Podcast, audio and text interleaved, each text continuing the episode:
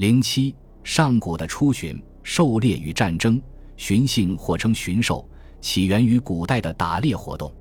巡狩一词在起源上是指夏、商、周时期，并称为三代贵族武士参加的大规模、大范围的打猎活动。这种打猎处于分散的社会政治秩序的中心位置。这时，中央集权国家还没有形成，文武间的功能和文化还没有分野。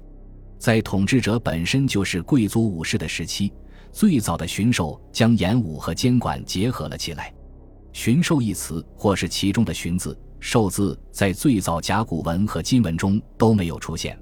而现代学者从分析“巡”字和“狩”字推断出，巡狩在上古是一种高度军事化的政治控制手段。从语言学上讲，“巡”源于“省”，最初的意思是视察或观察，如“省我田”。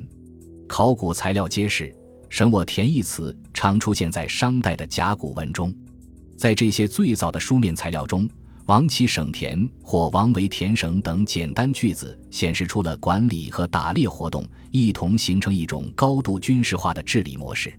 在书面用法中，“省”字一开始与“寻”字通用。最终被“寻”字所取代，“兽”字源于同音意义的“兽”字，在早期的甲骨文可以找到。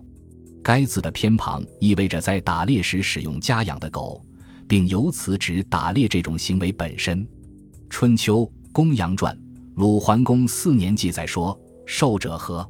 田兽也。”第一部汉字的综合字书《说文解字》基本依据这一释义，将兽视为犬田也。汉代语言学家何修将兽氏译为取兽于田，故曰兽。现存古代甲骨文的材料也指出了兽与省在语言上的细微差别。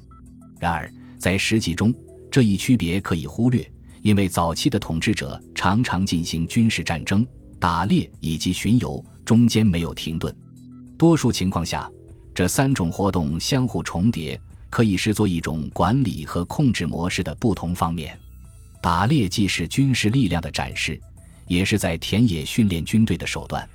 从本质上看，它是针对世袭的诸侯及其领地，处于惩罚性的战争和行政监管之间的一种很微妙的活动。